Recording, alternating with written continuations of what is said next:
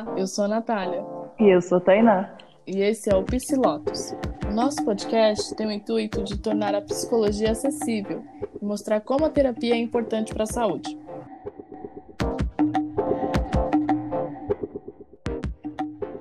E aí, galerinha do mal, tudo bem com vocês? Com a gente tudo tudo ótimo, né, Tainá, por enquanto.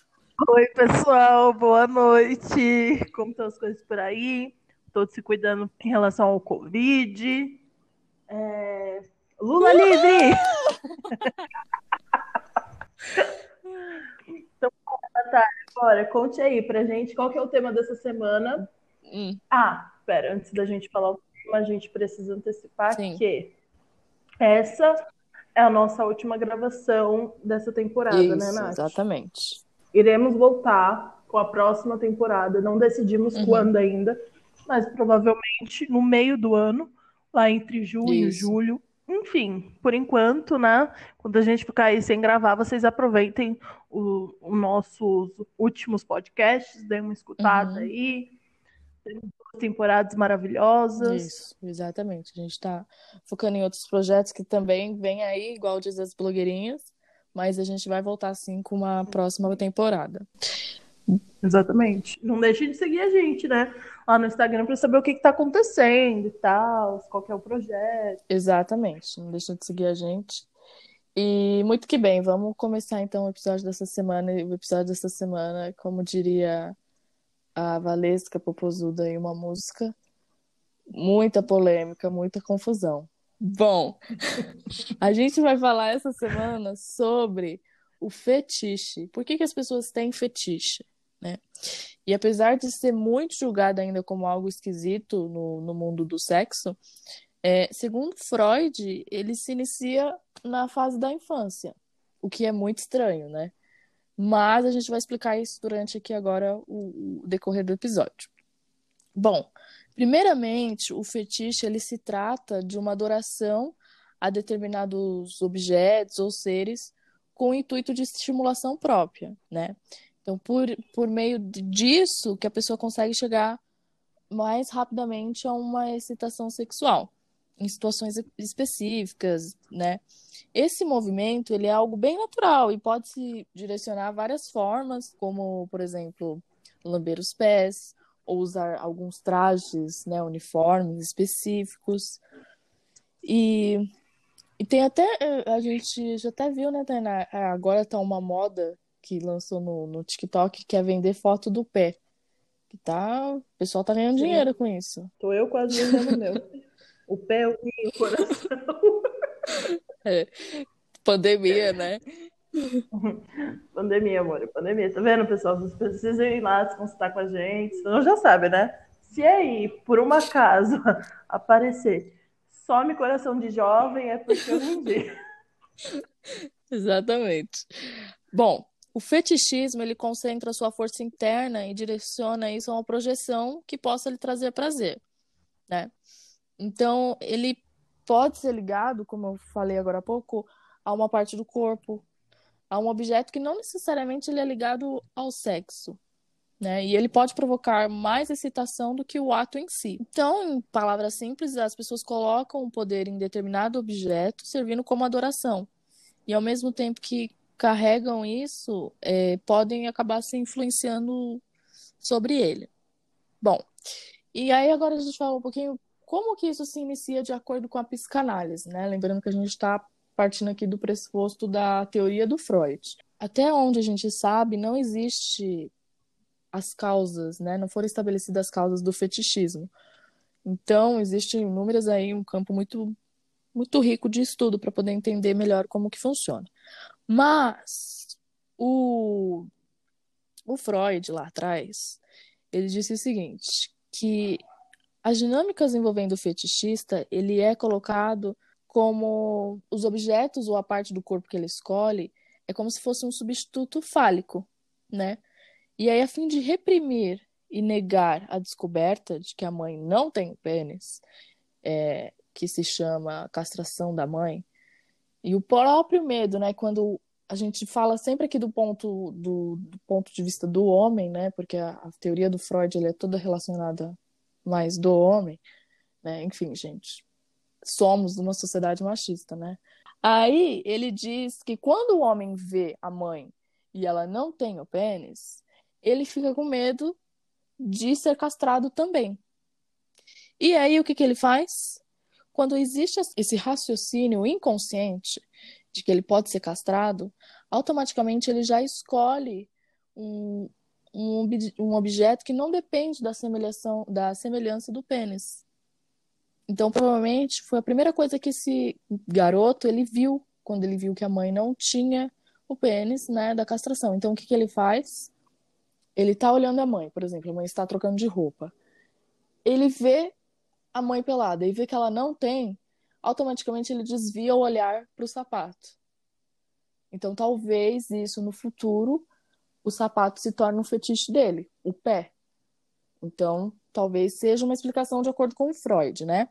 E a gente explicou isso também, que é relacionado ao complexo de Édipo, nos episódios atrás, então também dá uma olhada, uma escutada que dá para pegar essa questão da castração, da, da relação com a mãe, com o pai. Então, muitas vezes, o, o fetiche ele está associado ao vestuário ou ao corpo da mãe. Por isso que tem muitas questões relacionadas aos pés, né, Tainá? Que, que existe números, inclusive, serial killers que tinham fetiche com o pé. E aí, se você for olhar a história de vida dele e olhar lá a infância, você vai ver que a mãe tinha uma relação meio conturbada. E por isso que talvez aconteceu isso durante o, o complexo de Édipo. Então, como eu tinha dito, que a teoria do Freud ele é né, mais voltada nos homens. Por isso, os fetiches são mais comuns aos homens do que às mulheres. Mas isso não quer dizer que elas não têm, só que é mais reprimido, né? Como tudo relacionado ao sexo em torno da mulher, isso se torna reprimido durante a história. Por isso a gente vai continuar focando em relação aos homens. Então, para Freud, a adoração do tal objeto ele persiste até a fase adulta, quando o menino começa a se relacionar sexualmente. E é nesse momento que a presença então de, de um sapato ou de uma calcinha durante o ato sexual garante a ele que vai dar tudo certo, porque é como ele mentalizou lá atrás, é como ele passou pelo complexo de Édipo. Então, é, a gente entra na, na, seguinte questão, né? Porque a gente tem essa, essa, essa convicção de que o, que o fetiche é uma coisa ruim, que é algo né, que a gente julga bastante. Então, é, Tainá, quando que ele é. Quando que o fetiche ele é. Vamos colocar entre aspas, né? É normal. É, na verdade, amiga, ele é considerado uhum. normal, porém vai ter que, que medir né, a proporção do fetiche para ter certeza que ele é um uhum. fetiche comum. Esses que a gente comentou sobre pés, né, tirar foto de pés, são fetiches, são fetiches bem uhum. comuns, tá? É, pesquisando um pouco sobre o fetiche, a gente achou alguns bem, bem estranhos, assim, uns até uhum. absurdos. Apesar disso, né, como eu havia dito já, ele é considerado algo normal e todos possuem uma escala entre maior uhum. e menor, na medida em que ajuda a pessoa a se descobrir. Então, assim, é, o fetiche é considerado, considerado algo uhum. perigoso, né? A partir do momento que coloca o risco e integridade da pessoa e o emocional dela uhum. em si. Enquanto a atividade sexual for realizada com consentimento entre ambos adultos, uhum. tá ok. Tem alguns fetiches, uhum. Nath, que as pessoas gostam, por exemplo, de amarrar, de sufocar, dependendo da ação do fetiche, uhum. tá? Tem alguns casos aí de, de homens que foram presos porque já mataram mulheres na situação de sufocamento, né? Era um fetiche, começou como algo comum e foi tornando uma proporção muito maior e um, um despreparo, uhum. né? Ele não notou esse despreparo, ele não notou que estava aumentando, estava crescendo. Fetiche é considerado uma patologia, Nath? Ele é uma parafilia, né? Uma forma de parafilia, não é isso? Sim, exatamente. É, a maioria das pessoas com uhum. fetiche uhum. não atende aos critérios clínicos de um transtorno parafílico, que exige né, um certo comportamento. Então, assim, é, fantasias ou impulsos intensos das, pessoa, das pessoas resultam em um sofrimento clinicamente significativo ou um prejuízo uhum. funcional. As condições também devem estar presentes por mais de seis meses. Então, caso, sei lá, a pessoa não apresente é, essa disfunção, uhum. né? Esse contexto do fetiche está prejudicando, não é considerado uma parafilia. Tá. Então, pode até acabar virando é, uma relação controladora, né? Uhum. Tem gente que tem fetiche por controle. Não sei se você uhum. já ouviu falar. Eu vou trazer essa experiência para o podcast. Gente, eu entrei numa página no Facebook sobre fetiche para poder estudar melhor sobre uhum. o assunto, ter contato com pessoas que têm fetiches. E um dos fetiches mais comuns que eu observei lá, que geralmente aparecia, são de homens que gostam de ser mandados por mulheres, uhum. né? É, imagino que nesse contexto esteja até um pouco ligado a Freud, Sim. né? Porque quem faz o papel de comando e controle na infância uhum. é a uhum. mãe. Então, é como se eles voltassem para esse contexto uhum. da infância. É, o complexo de Édipo nessa situação foi mal Sim. elaborado. E aí, o que, que acontece? Né? É, o, os homens lá falavam: ah, eu procuro uma rainha para me controlar, que mande em mim, é, eu faço tudo que ela quer e tudo mais. E assim, até certo ponto era saudável. Mas eu lembro que teve um homem lá que ele falava que ele queria uma rainha para morar com ele e mandar nele dentro uhum. de casa. Né? Então a gente tem que pensar a que ponto isso pode ser fora do normal. E aí ele inclusive usou a seguinte palavra quando ele estava procurando uhum. a tal da rainha: é, "Eu quero ser você. Me ensine a ser Nossa. você." Então ele não só queria ser controlado, mas ele queria também estar no papel. Uhum. O tratamento do transtorno de fetiches pode incluir psicoterapia, tá? Então, se estiver muito fora do normal, psicoterapia, é, a gente seleciona alguns tipos de fetiches, Sim. né? Selecionamos uns mais comuns e uns que eu observei lá no grupo que são bastante falados, uhum. tá?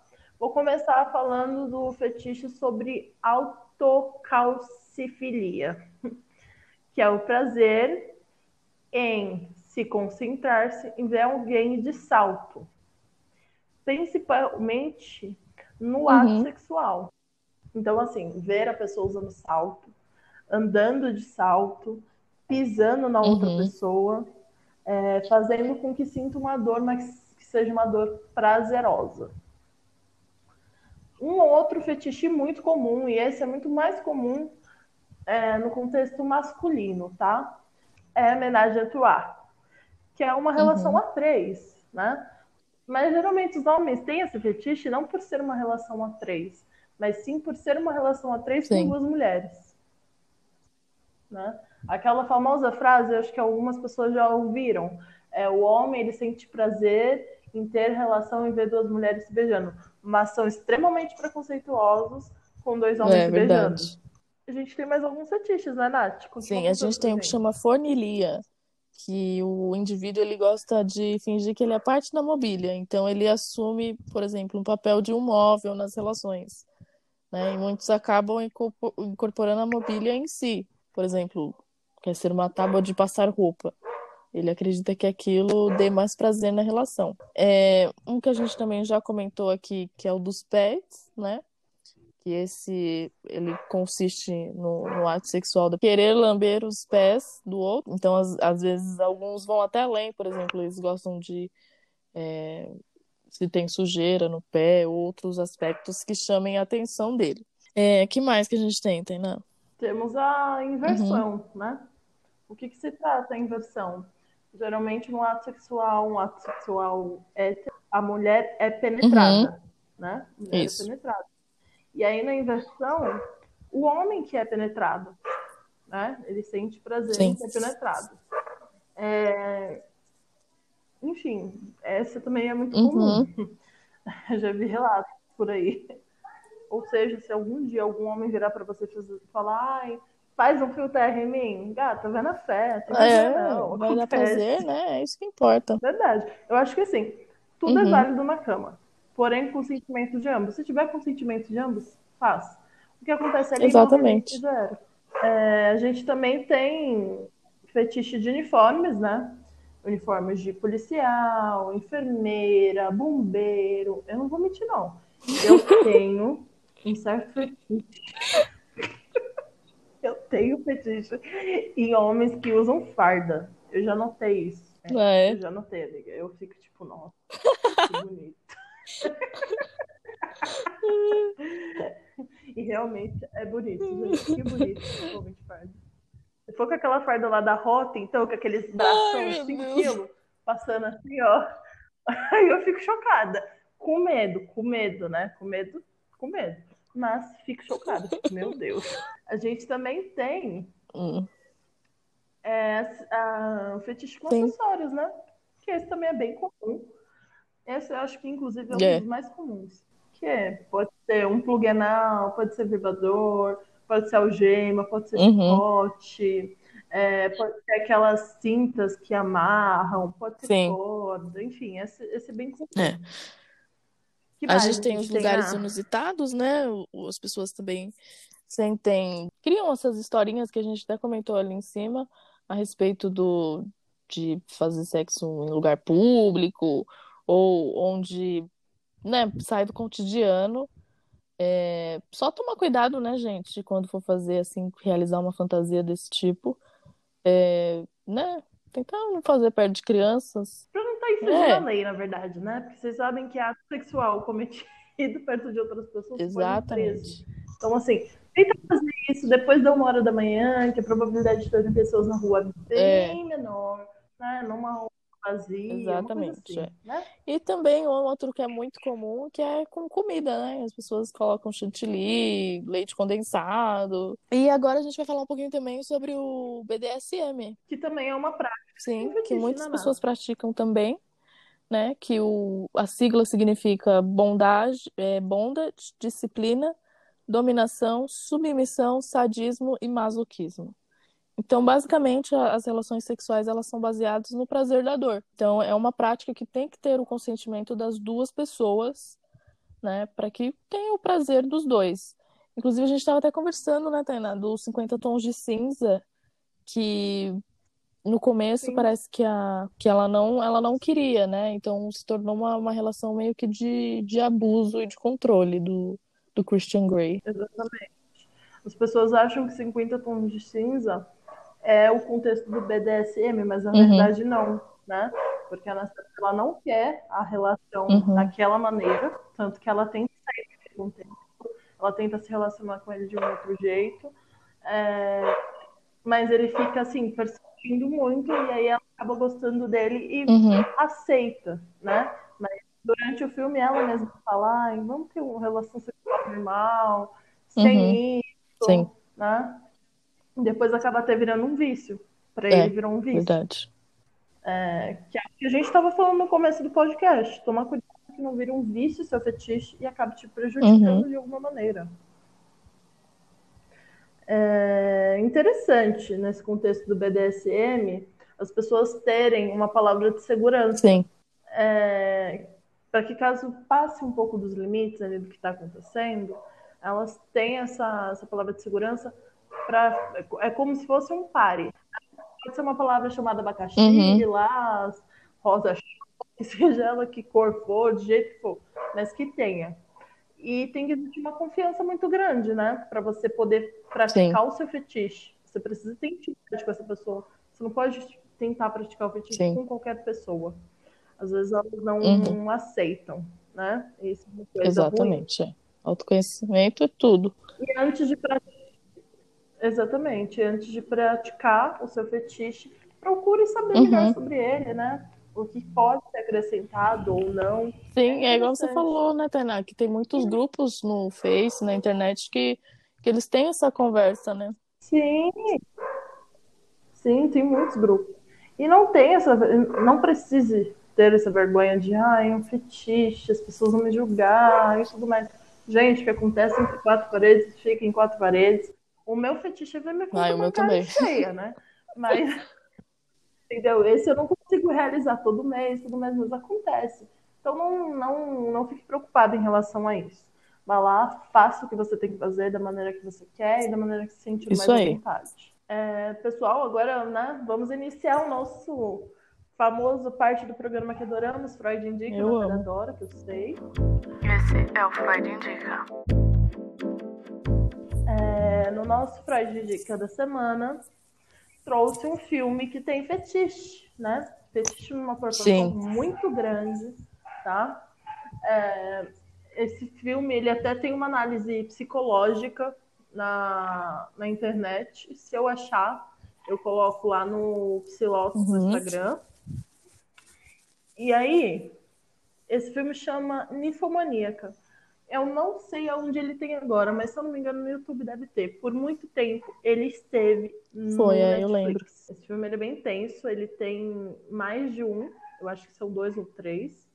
É interessante, é interessante assisti-lo. É, esse filme, ele é bem, ele chamou muita atenção na época e o diretor que fez ele, ele é muito, como que fala? Muito polêmico. Ele polêmico? tem uns filmes assim bem pesados. Tem um também dele que é o Anticristo e lida também com essa questão da sexualidade. É bem tenso. É, eu vou indicar uma série que chama Amizade Dolorida, é da Netflix e conta a história de uma dominatrix e de um menino gay e eles têm essa relação do BDSM, né? Então é bem legal. É, eu ia falar Sim. outro filme também, ele não tem relação com, com fetiche em si, mas com a questão do sexo, que é um filme que mostra essa questão do vício e como ele pode né, alterar o nosso cotidiano, que chama Shame, hum. que em tradução literal é, seria vergonha e lida com isso, que é um homem que ele é viciado em pornografia e em sexo. Então você vê assim como isso atrapalha, sabe? Você vê a dor dele no filme, é muito bom. Eu não sei onde tem agora. Deixa eu ver se tem na Netflix. Eu acho que não tem. Não tem. Mas, né, aquele nosso jeitinho de sempre. Nosso jeitinho brasileiro. Piratagem. Exato. Bom, gente, finalizamos aqui mais uma temporada de podcast para vocês. Espero que tenham gostado, né? Então, nas nossas redes sociais, nosso Facebook, nosso Instagram, PC Lotus. Marque uma hora conosco Sim. também, se quiser, né? Estamos sempre Exatamente, se quiser como psicólogas acessíveis, Muito. né? E é, como falamos no começo do episódio, estamos com um projeto novo aí, e assim, adiantando mais ou menos, o projeto vem sendo uma uhum. terapia em grupo, né? Então, para você que talvez esteja procurando isso, dá uma olhada nas nossa, nossas redes sociais, que com certeza Sim. você vai gostar. É... Pessoal, todo mundo se cuidando, álcool em gel, máscara, cuidado com o Covid, né? Assim que possível, tomem a vacina, porque é importante sim, uhum. sim né? É importante. E é isso. Próxima temporada nos vemos por aqui. Um beijo. Um beijo, gente. Até mais. Se cuidem, se possível, fiquem em casa.